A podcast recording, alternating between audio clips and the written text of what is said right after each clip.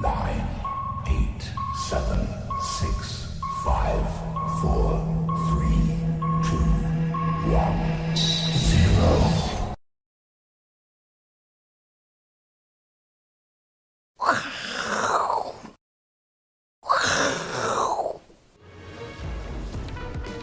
欢迎收看，我是金钱爆，带你了解金钱背后的故事。我是大 K 曾焕文。首先欢迎现场两位嘉宾，一位是资深媒体人慕驊哥，第二位是财经 V 外客 Vincent。好，我们看到台北股市呢，在这个所谓校正回归之后的第一个交易日，哎，恭喜哦，今天是上涨哦，涨了三十六点哦。不过从技术面来看的话呢，台北股市啊，最近呢都是呈现下跌量增。反弹量缩的一个情况哦，到底怎么做观察？到底跟两位来宾做讨论。先来请教一下慕驊哥，倒数四天呐、啊，非常的重要、哦。当然跟疫情有关，就是到底这个因为三级维持到五月二十八号嘛，对，那到底会三级降呃降成二级，还是维持三级，还是三级升成四级哦？这个影响每一个投资朋友的心情。对，但是呢，我相信各个爸爸妈妈哦，心情更难过。像我们今天那个小编呢、啊，就带小朋友来上班，你知道吗？嗯、现在在楼上哦，哭啊，很辛苦，你知道吗？放个几天，妈那个爸爸妈妈都快受不了了。现在呢，哇，万一呢持续停课的话，那个爸爸妈妈真的真的会非常非常的辛苦，就是过不完的暑假。那倒数四天的，待会做观察。当然，第一个跟疫情有关哦，疫情呢，现在哦，呃，今天公布新的本土案例是三百三十四例啊，当然还有这个校正回归，但重点是。反正案例还在增加当中，那大家也可以关注一下这个阳线率哦，是有稍微往上做一个飙升的情况。那到底礼拜五会不会解除三级哦？照台北市长柯文哲的说法，他认为是不太乐观，因为这疫情他认为还是有一点严重，这是他个人的一个说法。那台湾除了疫情之外呢，当然水电的部分再跟大家做一个补充。今天呢，已经开始听说有这个自由封面要来，今天晚上会抵达。希望呢，这次雨可以下多一点点，因为台湾真的非常非常的缺水。那另外一个电的消息哦，听说这个礼拜搞不好有可能会供电吃紧，甚至会有限电的情况。慕驊哥，疫情还是很严重，水还是很缺，电也很缺，这个大家心情还是非常的浮动啊。怎么做观察？没错哈，这个如果一旦掉到黑灯的话，就要限电了。嗯，哦，所以现在是这个嘛？现在是黄灯，供电吃紧。好，那基本上呃，正常情况下一定要绿灯，也就是说呢，背转要超过十个 percent，尖峰负载十个 percent。嗯，那掉到黑灯就是五十万千瓦以下。嗯，哦，就这个就要限电了。是，哦，所以现在目前我们看到，呃，如果是这个礼拜只有八趴的话，哈，其实很危险，很危险。也就是说，如果一个机组、一个电厂大的电厂出问题。像兴达出问题，因为兴达它总共的这个装置容量哈，嗯，它呃现在目前四部机组加起来就两三百万千瓦，嗯，那一旦新达像这样大的一个电厂一跳的话，基本上那马上就会降到黑灯了，就是每一个电厂都要正常运作，不能有人突然出状况。没错没错，哦，好，那之所以现在拉上来一点点，是因为核三厂加入并联，是一号一号机，核三一号机加入并联，但是大家要知道。核二厂一号机六月要除役哦，嗯，哦，所以说六月那剩没几天，对，所以它现在已经在慢慢降载，哦，因为这个呃核电运转哈，它升载跟降载都要需要时间，所以它在慢慢降载。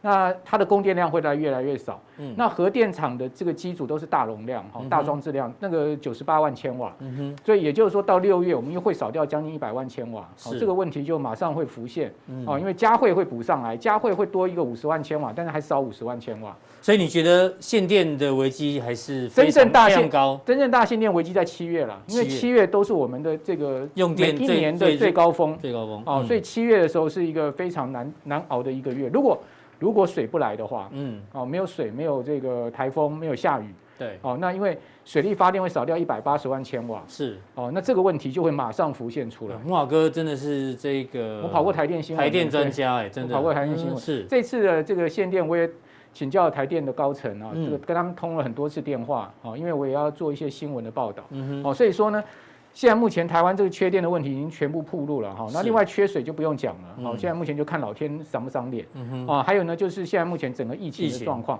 所以说在这样状况之下，你说要回到二级，我觉得不太可能，不太可能。那升到四级，我觉得也不会，也不会，因为现在目前维持三级的几率最高了。对，因为现在目前看起来，指挥中心也好，各方面也好，他们的定调就是说。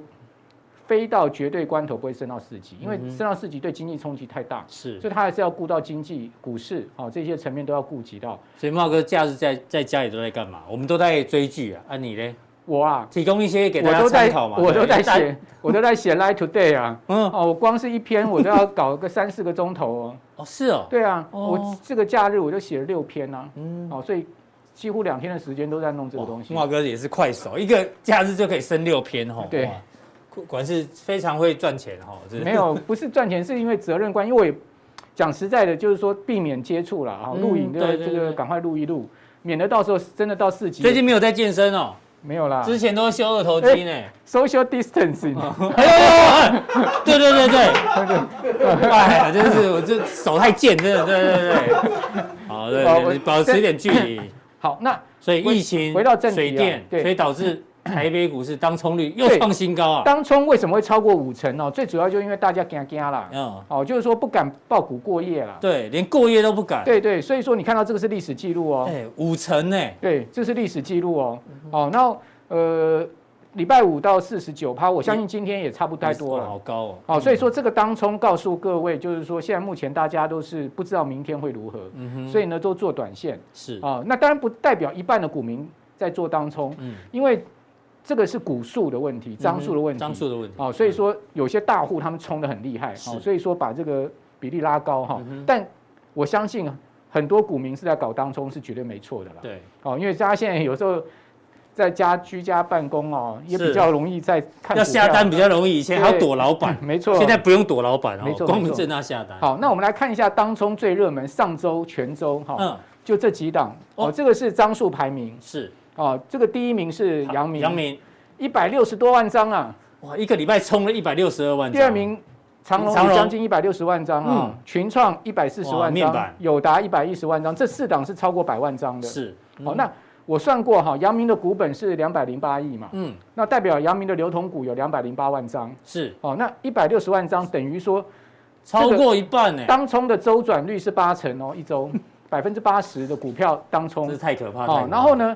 它上周总共成交了两百四十六万张，是。各位要知道，它这个代表它的当冲率是它这个成交的张数跟它的股本相比的话，它的周转率超过百分之百，嗯，很夸张哈，两百礼拜就换一个老板了，对对对，两百零八万张嘛，哈，两百将近两百五十万张的成交量嘛，哈，对，所以说大家都知道，现在目前这个股票的流流动性哈，周转率是非常高的，好，那这样的一个情况之下，当然这个个股的。就算是这么强势的航运股，它都会出现上冲下洗的状况。对，就是我们一直跟大家讲，现在盘中那滑价都很夸张啊。对，我等下会举一些例子哈。嗯、这个我觉得有些有些我们必须要去注意的现象，来提醒听众朋友、观众朋友哈。好，好，那这个是各位看到前十名了哈。那个航运、中钢、面板、钢铁。对，所以大概就是面板、钢铁这两个重要的族群。对，哦，所以说在这样状况之下呢，嗯、也就是说。护盘资金，我认为就我们我们回去想一下，政府希不希望现在股市跌？绝对不会希望。当然不希望啊，对啊。所以说在这样状况之下，如果大 K 你是护盘人的话，嗯、你手上的子弹有限，嗯哼，你要把这个盘护住。哦，像今天一开盘下挫，因为礼拜五夜盘就跌了两百多点，你要把这个盘护住，你是不是要去护最有人气的族群？对，就是哦，就像你刚刚讲的，当冲客比较多的，对对，人气比较高你。你把钢铁航运护住了，哦，基本上他们只要能拉涨，哦，不要大跌。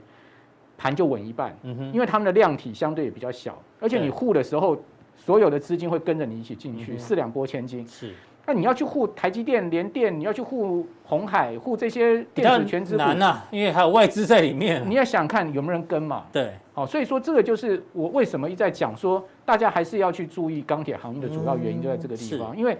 毕竟钢铁、航运、船产啊，像是纺织啊、水泥啊，嗯，哦，他们的量体比较小，哦，人气也比较旺。像今天他又去这个市场又去在做纸类，也是有道理，因为纸箱用大家快递嘛，哈，纸箱这我之前有讲过。那当冲啊，真正有赚到钱的，倒不见得是阳明这些股票哦，因为高价股也当冲客很多啊。对啊，高价股当冲其实每张盈余是比较明显的哦。嗯、你可以看到 CDKY，CDKY 今天涨停呢。对啊，当冲每张赚了一万七千块，上周全周是哦。然后呢，大立光七千多块，续准七七千多块，UPS 不断电系统，对，祥硕也将近七千哈。是，然后保雅将近五千哦。所以说各位可以看到，其实真正。有赚到钱，因为刚才讲了阳明啊，阳明上周一百六十多万张的当冲，平均每张的这个平均每张赚多少？再赚一百七十六块啊，这么少？对啊，你去算一算手续费、交易税，大概没什么赚啊。那那等于是帮券商打工而已。对啊，真正赚钱当冲是靠大高价高价股。对，所以说高价股是有高手在冲啊。哈。是。好，那我们来看到哪一些冲到大白鲨呢？上周。全州有五档股票亏啊，嗯，人保、和生和生堂、元刚、元展合一哈。那我们看前四档，好，为什么这五档当中会亏钱呢？嗯，哦，这个这都有题材啊，不是这个在家上班上课 NB 的嘛，对，人保。大家可以看一下有题材，结果。人保和生堂，我跟你讲很妙哦，是。上周两档股票哈，哎，全部开涨停，啊，人保开涨停，和生堂开。涨停，哎，两档都开涨停，嗯。收盘，和生堂只涨了不到五趴，对，人保更惨哦，快要平盘了。请问开涨停强势股，嗯，一打开有没有人会去抢？理论上会啦，对不对？想说会不会再锁回去嘛？对呀，修理当冲客，哇，标准的在修理当冲。当天如果运气不好，赔个八九趴，一大堆人。你追在这边不就赔八九趴了吗？对。那尾盘怎么办？嗯，冲掉啊，认赔啊。对。哦，所以为什么两档股票都赔啊？嗯。哦，那刚刚讲元刚、元展不是远远端概念股吗？对对对，这样居家不是应该当红吗？应该要涨吗？错，来两档股票全州都下跌，是。元刚、元展都跌。嗯哼，所以我跟各位讲哈，嗯，没有什么一定的概念，是。哦，因为现在这个盘波动大，波动太大，很多变数，所以不要觉得什么是一定，嗯哼，没有一定的，对，这是第一个，第二个就是说。小心冲到大白鲨！是，你怎么知道它涨停后面没有人大卖？嗯哼，没有人在那边要修理你，所以还是建议大家尽量不要做当冲了，真的。要做可以，但是你也要有摘标啦。嗯哼，哦，讲实在的，你要你要懂得怎么冲啊。嗯哼，哦，不要说看到一打开涨停就追进去，以为它会再锁。嗯，我就他也许他也许不是要做当冲哦，他只是想说，哎，打开涨停我下去买。是。结果买到就是一路下，跌。那尾盘怎么办？就冲掉，因为怕礼拜一继续跌啊。对，好，就变这样的一个状况。是，好，那我们来给看各位看一下哈，这个上周外资买超的。买超，大家看到哈，阳明外资买了五万张，对不对？对，好，长隆七万张，国泰金、中英金、万海，对，万海金又锁涨停，是，好，连续三根锁涨停哦，就标准评审讲的这个右上角选股法哈，哦，那各位看到这些股票是不是都是强势股？对，好，那上周。各位看到哦，投信哦，它是卖阳明哦，哦，阳明投信卖了三千八百多张哈，在下面是哦，所以土洋对坐，但大 K 上周阳明是涨多少，你知道吗？上周阳明全周涨二十四趴哦，二十四趴，强不强？非常强哦。那大盘那么弱，它涨二十四趴，很厉害。那我请问你，土洋对坐谁赢？以以这个股价的表现来看，外资赢嘛，对不对？投信是卖嘛，将近卖了四千张嘛，外资买了五万两千张，那散户在哪一边呢？各位看到哈，阳明上个礼拜的融资券，哎，上周全周融资增加将近八趴，一万两千多张。哎呦，那融资是赚钱啊？对，融资赚钱，融券呢大放空被嘎到一万七千多张。你看它的券增百分之两百一十五，哇，各位，哦，各位去看一下阳明的，因为阳明四月才四月底才开放那个信用交易嘛。对。它的融资现在目前余额是一万十六万张哈，融券是两万四千多张，资券比不高了哈，十五趴左右了哈。对。但是各位，如果阳明持续嘎上去的话，请问这些空单压力大不大？当然大了，那强补哦。啊，阳明今天有没有嘎上去？嗯。大家去看一下，你可以把阳明的这个线 K 线调出来看，阳明有没有再嘎上去？强势股不要随便乱放空啊。嗯。你以为你真的能空到它？哦，对，空到大白鲨，小心点。所以慕驊哥一直提呢，现在没有什么事情是一定的。对呀，有时候融资增加，它就是赚钱。对呀，对不对？融资它也有可能做对啊。对对对对。那你怎么知道买融资的那些人是什么人？嗯，对不对？融资也没挂名牌在那边，说谁什么名字什么姓的哈。好，那回到等一下，我要跟各位报告，就是说现阶段哈，嗯，呃，国际股市，我的看法是不要太担心美股大跌哦，因为各位可以看到美股是一个横盘整理形态。对，我认为真正美股要大跌的时间点还没到。哦，所以目前时间上是偏安全的。对啊，你看 CBOE VIX 指标很低嘛，嗯，二十点附近嘛，所以不用太担心。美元指数也不高啊，对，很稳定。好，费半也拉上来了，有没有？好，重新回到月季线这个地方附近。所以呢，美股为什么为什么今天大盘敢拉？刚这个你刚刚所讲的，今天第一天，对，这个校正校正回归后第一天是上涨的。为什么大盘敢拉？嗯。国际股美股还好啊，国际股市不用太担心，外部变数还 OK。嗯，现在就内部变数，那内部变数他们可以掌控嘛？嗯嗯，对不对？只要不升四级，但就对，不要升到四级就好了。对了，只要不升到四级，一五一五九就不会破嘛。嗯哼，现在一千一万六千点就差一千点，怕什么？嗯哼，对不对？所以这边基本上我就会跟各位报告一下，我个人认为现在的策略是什么？嗯哼，好，非常谢谢木华哥，把这个提醒大家就是。当冲还是要小心一点点。那待会在加强店的时候呢，他帮大家追踪，因为最近有两个新闻，木华哥，嗯，海运指数呢持续狂飙，对。那除了缺船、缺货柜之外，后来发觉原来是缺这个船员，对啊，对，因为都是印度人，印度人现在这个疫情的关系哦。那另外呢，这个我们一直在追踪哦，中国大陆现在已经有五个部门哦，发改委、工信部、国资委，还有监管总局、证监会。都希望呢，这些原材料的价格可以往下跌，会比较好。所以怎么做观察呢？待会请锁定木华哥的加强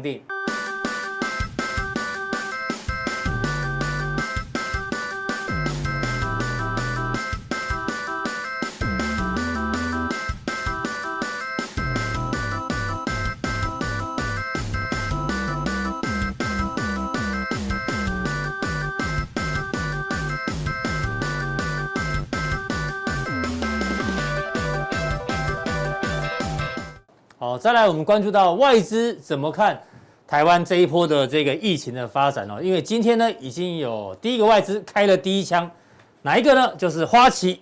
花旗开了第一枪哦，因为疫情的关系哦，他把台北股市的目标价往下调，从一万四千九调到一万四千五，所以这个降幅呢，大概大概是二点七个 percent。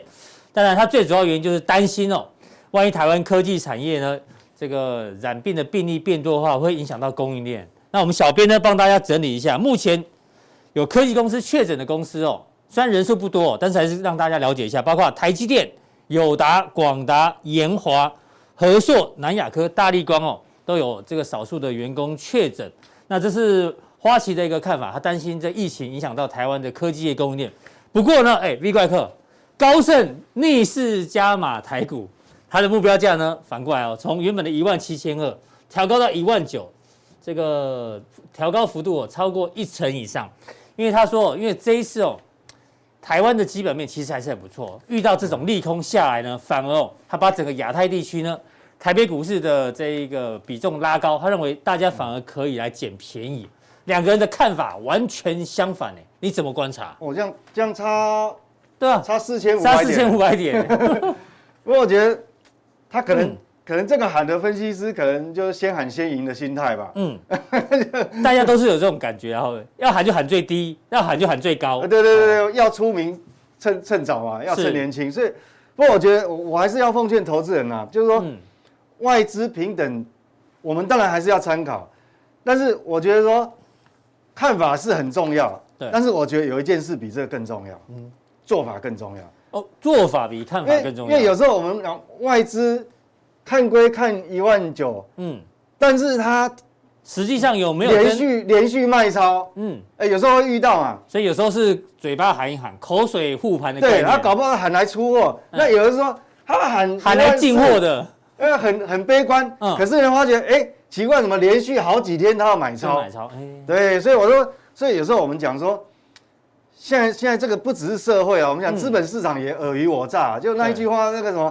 呃，也呃，嘴嘴巴说不要，呃，身身体很诚实，对对，嘴巴说不要，身体很诚实，所以我觉得我们还是要看外资，我们要追踪，尤其是最近很重要，就外资到底是买超呢，还是还是卖超？嗯，那如果更仔细的，甚至于说，因为每天都总是有买超有卖超，更仔细的做法是说，他卖了什么？嗯，买了什么？就是换股嘛，那个很重要，那个才是重点。对，所以我说其实这个看法，但我们参考了。不过我觉得有更重要的事情，还是要看他怎么做。对，这个你今天跟我们讲的看法，大家都有看法，对不对？大家也都有想法，这个很重要，这非常重要。我这个哈，今天要讲讲一个呃小故事啊，其实这我亲身经历的哈。是，我想看法很重要，嗯，但是有一个才是关键，嗯，叫什么？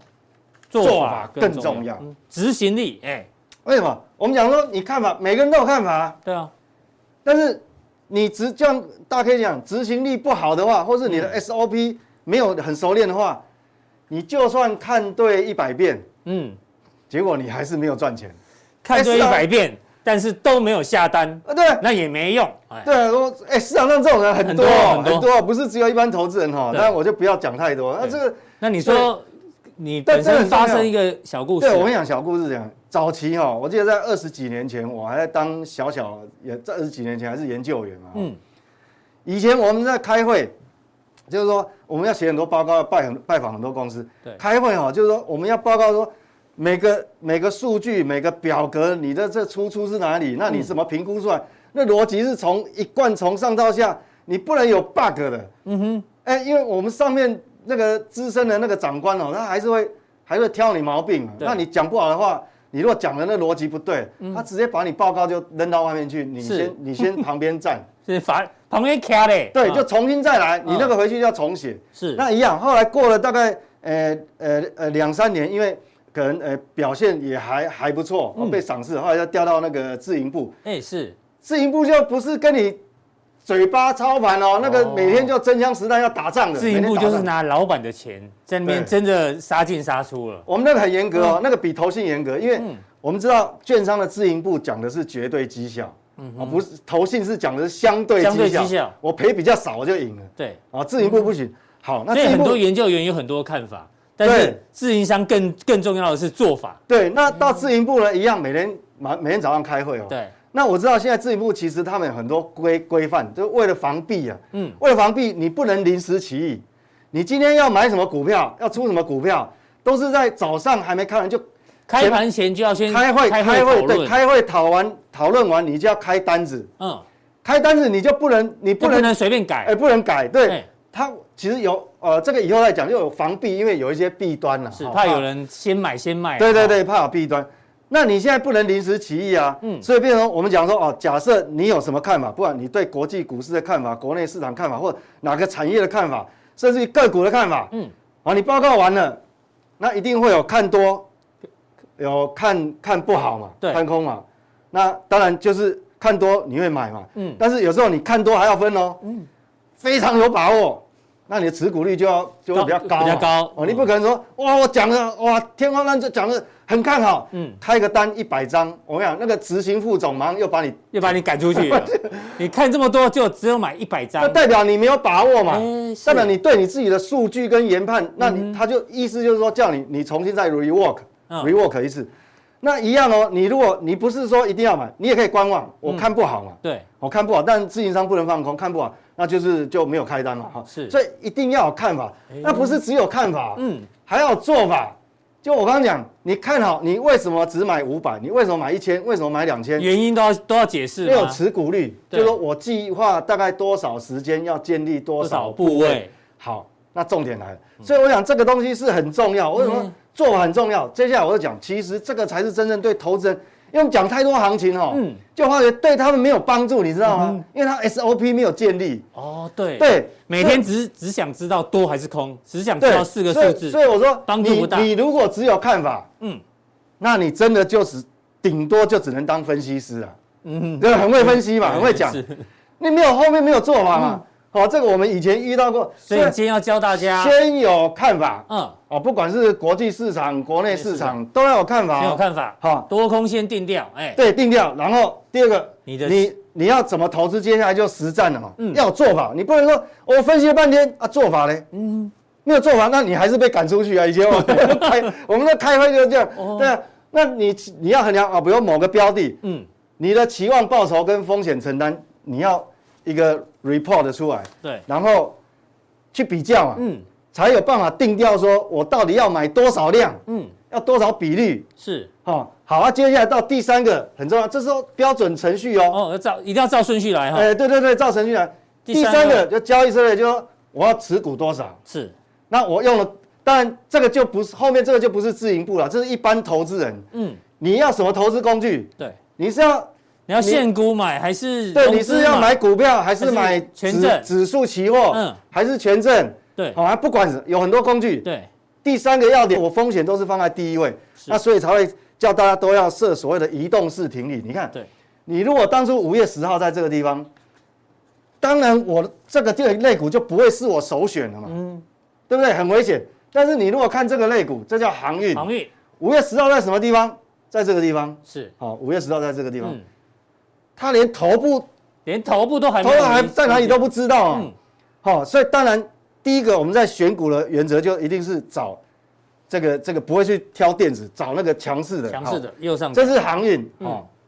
那当然后来结果大家都知道，你看航运，即便你下来，它又上去，又回到高档。对。那一样哦，那那一天的钢铁类股，钢铁五月十号是在这个地方。是。好，那这个弹比较弱哦。等一下我会再做说明。是。一样哦，这是钢铁。那我们来看。是纺织。纺织那时候也。这边遮起来，那时候也没有头部啊，没有头部的味道。对，还没有头部，所以我为什么五月十号那一天讲说要右这个这个右上角选股？这就是我过去哈，这个其实我们也是经过严苛的训练出来。就当你的状况可能有些没把握或者不确定性的时候，我交易策略就要改，就要改。哦，所以你想想看，如果我那天。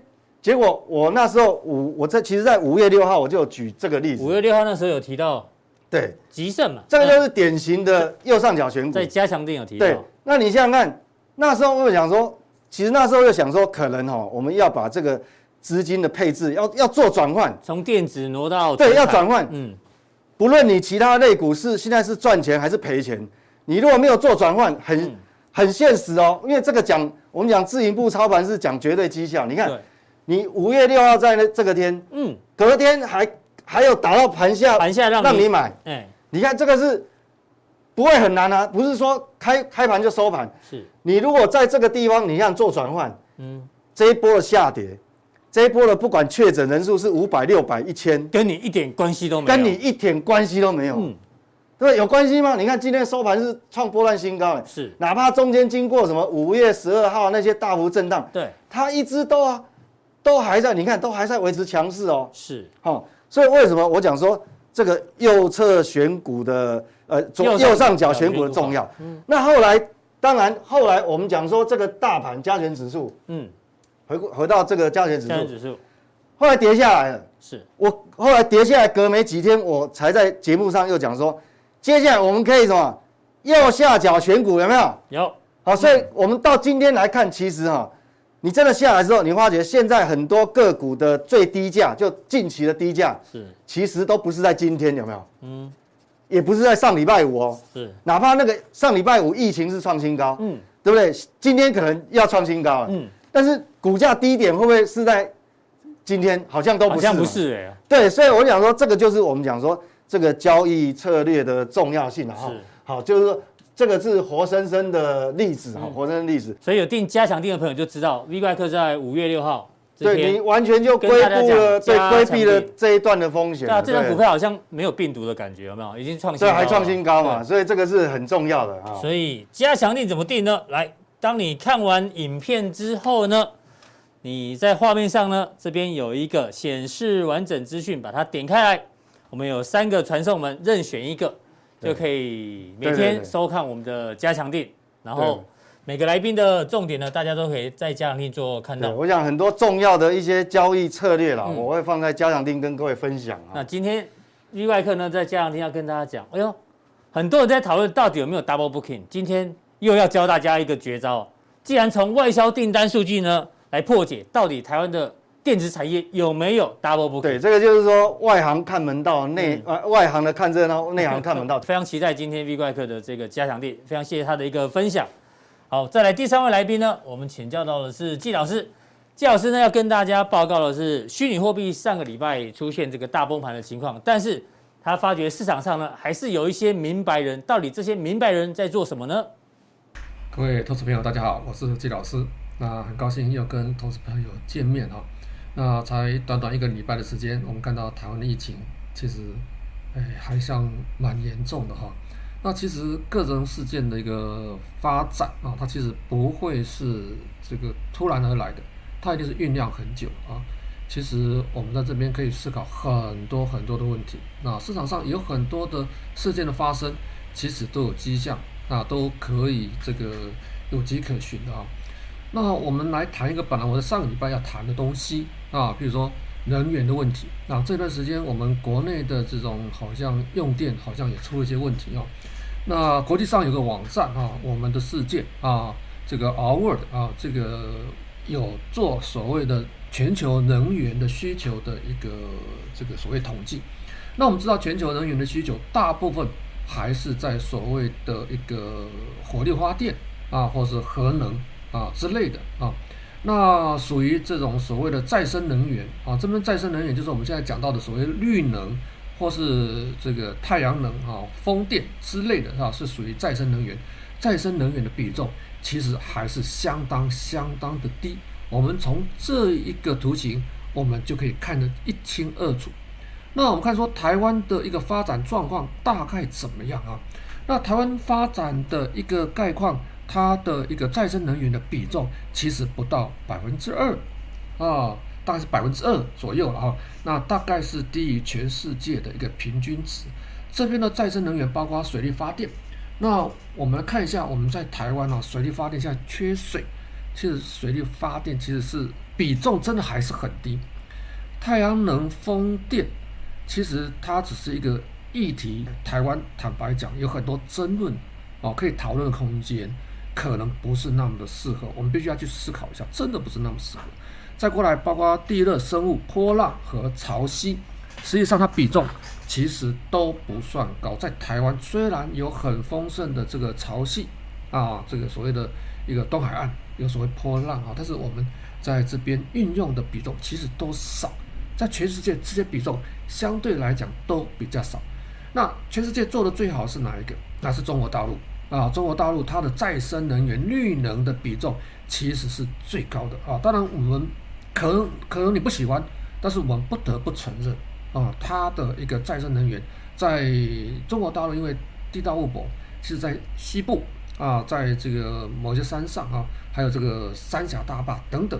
它有很多很多的这个所谓的再生能源可以运用的空间。好，这是一个题外话哈。那这些东西我们都需要去去思考。就像我们说这段时间的疫苗，疫苗的问题是争吵的这个喋喋不休了哈。什么校正回归问题，这不是重点。我们看一下哈，这个全世界你可以查一下，在所谓的世卫组织里面，你可以查得到全世界目前来讲，这个注射疫苗的种类有哪一些啊？注射疫苗种类有哪一些？还有说，它的一个注注射疫苗的比重大概有多少？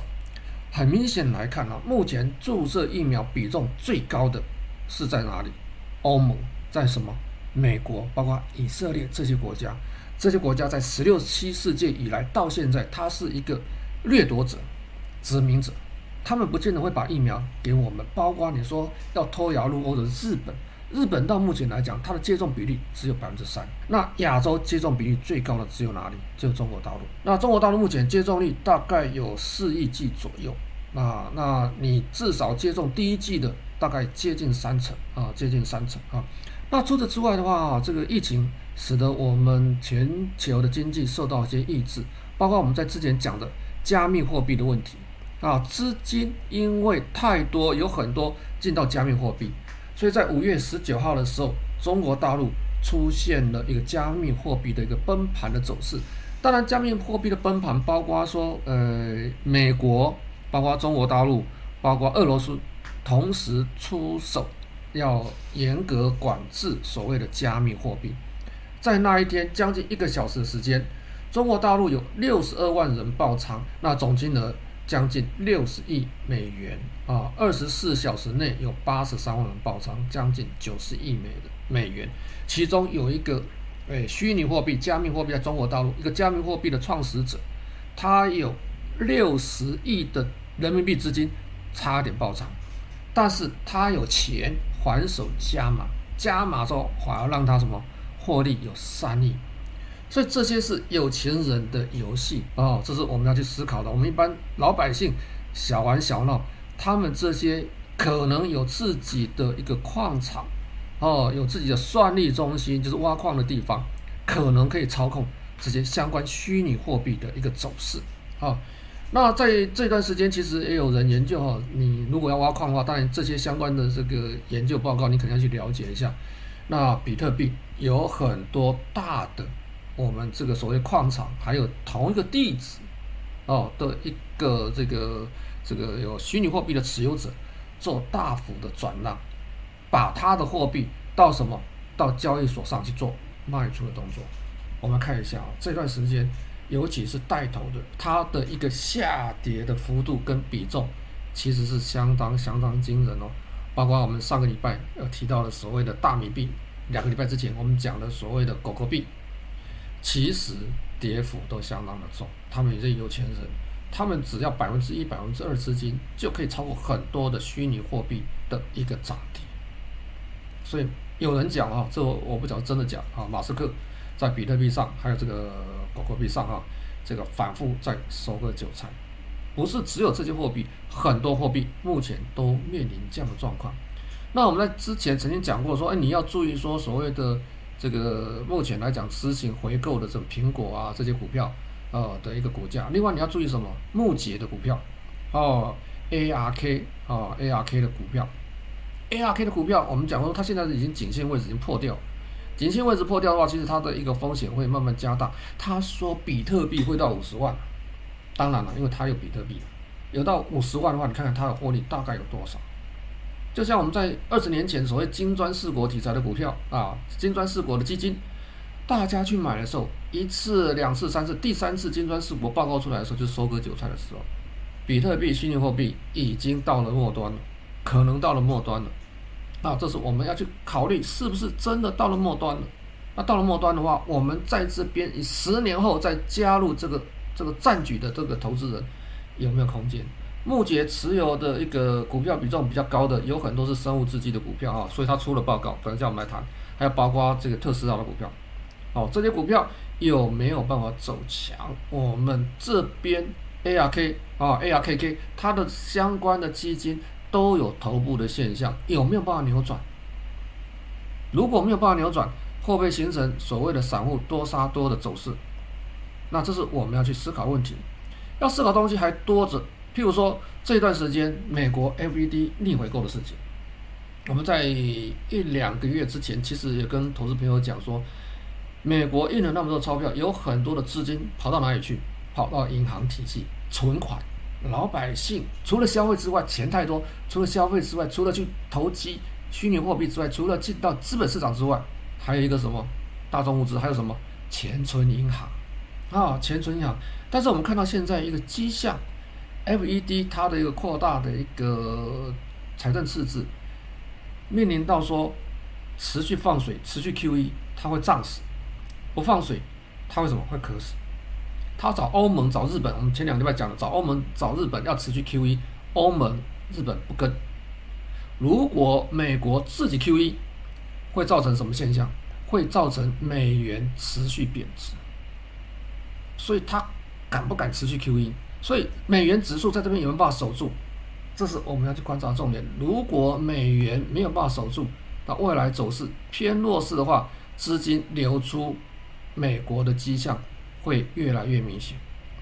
好，在这段时间，我们看到说，这个 FED 其实在这段时间采取了逆回购的一个政策。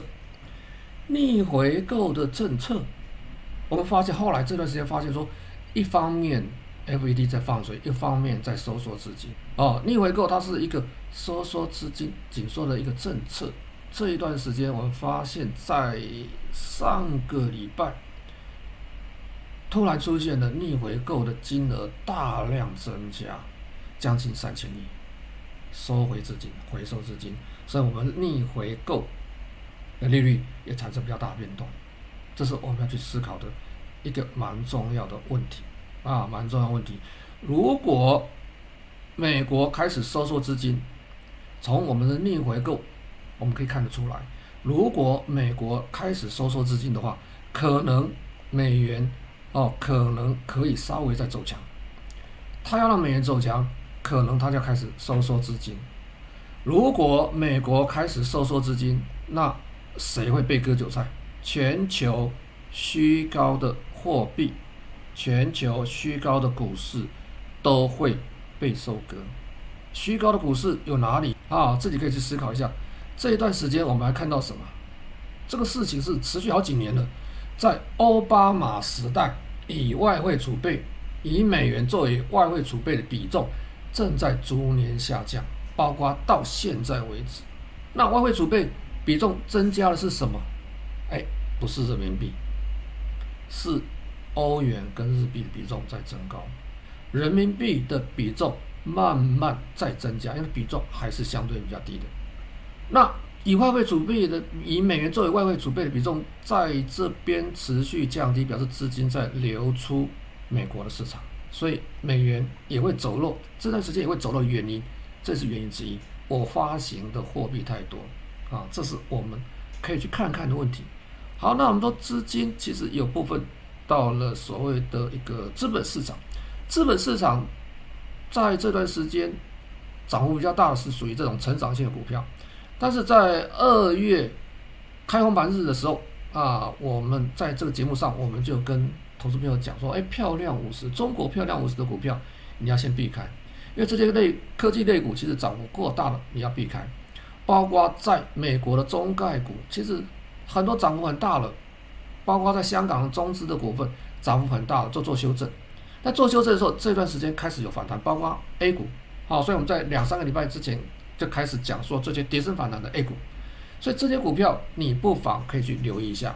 这些股票有很多是外资口袋的名单。那比如说我们看到这边左边的。左边的是所谓在美国的一个中概股，这些中概股不是中概股跌幅很重而已哦，包括了 Twitter 之类的啊，很多这种所谓的美美国的相关股票，Snapchat 之类的啊，那这些股票跌幅其实都是蛮重的。然后这边跌幅我们找是跌幅超过二十 percent 啊，这举例子而已啊。那包括港股，那上面这边标啊，包括百度啊，什么舜宇光学啊、小米，这边有个 W，好，等一下。我们再加强定，我们来跟投资朋友讲说，哎，这边加 S 加 W 加 SW 有加 B 啊，A B C D 的 B，港股加 B 的符号的这些股票代表什么意义啊？我们到时候来谈啊。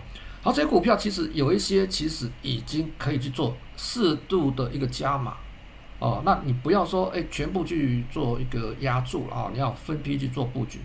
好，讲到这边的时候哦，这段时间回头来看这个 ARK 哈，它出了一份报告。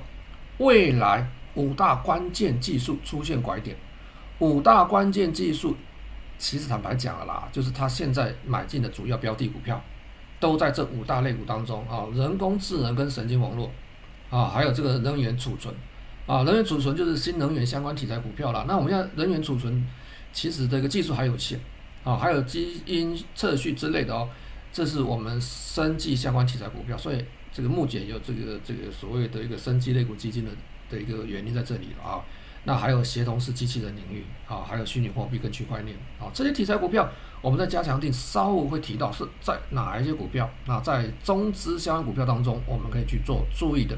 好，这些股票有一部分藏在哪里？藏在恒生科技类股里面。恒生科技类股指数，我们连续两个礼拜跟我们投资朋友稍微有介绍过啊，就它相关的 ETF。尤其是在五月初，中国大陆、呃、有六档的恒生科技类股的 ETF，那陆陆续续挂牌，包括了这个香港，哎，目前有四档恒生科技类股的 ETF，这些标的，是你分批，好，我们讲说分批，因为刚才讲了很多股票，包括有些可能上面没有的股票，好，这个科技类股，可能你单一股票你不晓得怎么去买，那你就去做所谓投资组合，投资组合你就买什么生技科技类股指数的 ETF 就可以了。那这个股这个走势图是日线图，其实周线图也是一样了啊。这个上市以来的一个时间，所以周期是很短的啊。那这边是相对低档区，你要做分批布局，你不要去做所谓过度追加的动作。那有一部分的股票是在所谓的恒生指数股成分股里面。那恒生指数成分股的话，不妨看一下它的一个股价走势，目前来讲也是在一个整理的一个阶段啊，整理阶段，诶，我个人认为这边是相对已经偏这个中间值偏低的位置，那你们不妨可以去做适度的一个观察跟布局。如果日线图看不清楚，我们从周线图来看，这就是一个周线图，国际技术指数的周线图啊。从周线图来看，其实你你们大概我们大概都可以理解哈，它就是一个底部区在这边冲关回撤，冲关回撤啊，是不是在这边修整之后还有机会冲关，冲过去冲不过去？那不管怎么样，你可以在里面挑标的。那有些标的可能它的权重太高，可能它现在这个走势不是那么强劲，但是没有关系，资金在流入。资金持续在流入，这段时间啊，很多资金流到香港股市，流到香港股市的不是只有所谓的一个入资，还包括国际资金，哦，持续都流进所谓的一个香港的一个股市啊，那这是我们要去注意观察的一些重点啊。再过来我们看一下啊。这段时间哈、这个季报出来、年报出来的时候，我们发现这个资金不是这个这个进到这个港股以外，还进到所谓的一个 A 股啊。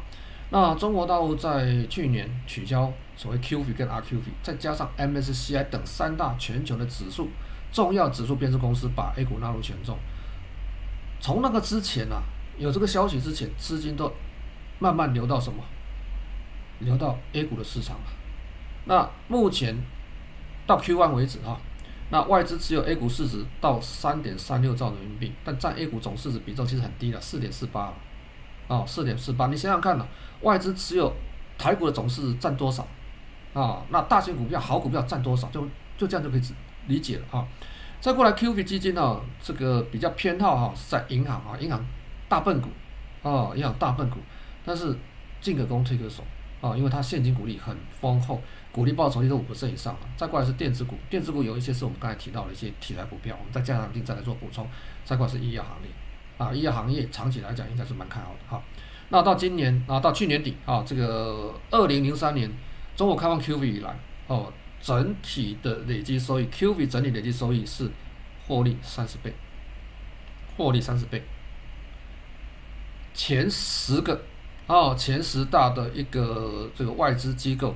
平均回报是二十倍，因为它长期持有十几年的啦，所以我你说我们现在去跟会不会有风险？当然某些股票有风险，但是有些股票你长期还是必须去跟。哦，那目前我们知道说 QE 选股标准，那就是高 ROE、低估值、低的一个资产负债率。啊，低估值就是我的本益比、股价净值比比较低了。啊，ROE 就是我稳定成长十五%以上，或者我的 G 成长率能够维持稳定成长。那等一下，我们再加强定，我们会针对这个选股方向来介绍一些可能可以投资或者长期关注的一些投资标的。休息一下，我们再回来。